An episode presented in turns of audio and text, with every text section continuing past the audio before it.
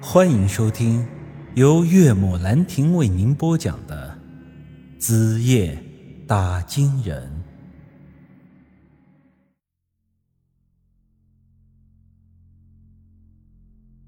我对霍老四说道：“你这三个兄弟，今天算是为我死的。我不管他们之前跟着你做了什么坏事，但是他们今天总归还是对我有恩。你先。”帮我把他们的尸首整理一下，明天找人订三副棺材，给他们风光的下葬。花多少钱的时候，你来找我结账。霍老四连忙说道：“哎，这个怎么好意思让宇哥你破费？费用我全包了，宇哥你放心，绝对给你办妥当了。再说这三个怎么也是跟我混的，这……”也是我的责任。完事以后，我再给他们每家送三万块安家费。宇哥，你觉得这样合适吧？我瞅了瞅他，哼，行啊，看不出来你还挺仗义的。哎，出来混嘛，必须的。此后，我便把那三个人的后事交给了霍老四来处理，我则是一瘸一拐的回到了村里。到家的时候，天已经亮了。为了不让我妈看到我重伤的样子，回家前我先去了一趟二狗那里，简单的处理了一下身上的伤，又换了身干净的衣服。所以回家的时候，我的样子看上去就和平常没有什么两样。我妈也以为我昨晚只是寻常的打了一夜的惊。平常早上。我都是回家之后和我妈他们一起吃早饭，之后我回房间休息睡觉。我妈和舒瑶则是去小超市看店。但是今天吃早饭的时候，我那胸腔里是撕心裂肺的疼。我不想让我妈看到我的痛苦，便强撑着吃完了早饭，身上流的冷汗把我的衣服都给。湿透了，好在我妈也没有看出什么端倪。早饭过后，我连忙回了房间，听到了外面的关门声，我知道舒瑶和我妈一定是出门了。我这才躺在床上脱了衣服，想要进一步的处理一下身上的伤。谁知道我刚把衣服脱下，房间的门突然就被人给打开了。我慌张的一看，居然是舒阳。我忙扯起被子把胸口给盖上，笑着说：“哎，怎么了，媳妇？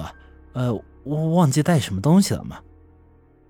他没有回我的话，只是走到一旁的箱子边，把家里常备的一些药取了出来。他走到床边，很是温柔的用手掀开了我胸前的被子，然后。轻轻地抚摸了我胸口那淤青的伤，我叹了口气，看来刚才只是瞒过了我妈，却没能瞒过我这媳妇儿。对于如今的我来说，这两个女人就是我的全部，我不想让她们受到任何的伤害，同样，我也不想让他们因为我受伤而感到难过。我淡淡的问了一句：“媳妇儿，你是怎么知道的？”他一边给我抹药，一边说道：“因为我知道你昨晚没有打金。原来，作为鬼灵的舒瑶，晚上是不用睡觉的。那各位可知他每天晚上都在做什么呢？”其实我也是后来才知道，他每晚都坐在我家院子里，听着我在外打金的声音。因为这个差事非常的危险，他每听完我打完一金，才知道我没出事，是安全的。一直等我打完五金，他才会彻底放心。他每晚就是这样度过的。而昨晚。我是打完二斤之后便没了动静，而他则是担心了我一整晚。这药抹着抹着，我突然感觉到什么东西滴在了我的胸口上。啊，是他哭了。我们平常都说热泪盈眶，可直到这一天，我才知道鬼的眼泪和人是不一样的，是冰凉的，而且鬼几乎是不会流泪的。舒瑶平时一切都是以我为天，什么都听我的，什么事都遵循我的意见。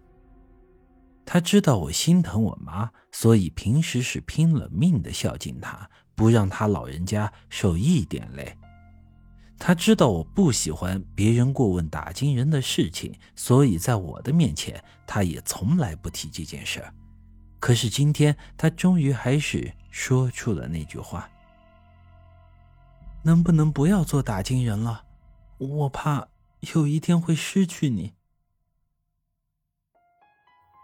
本集已经播讲完毕，欢迎您的。继续收听。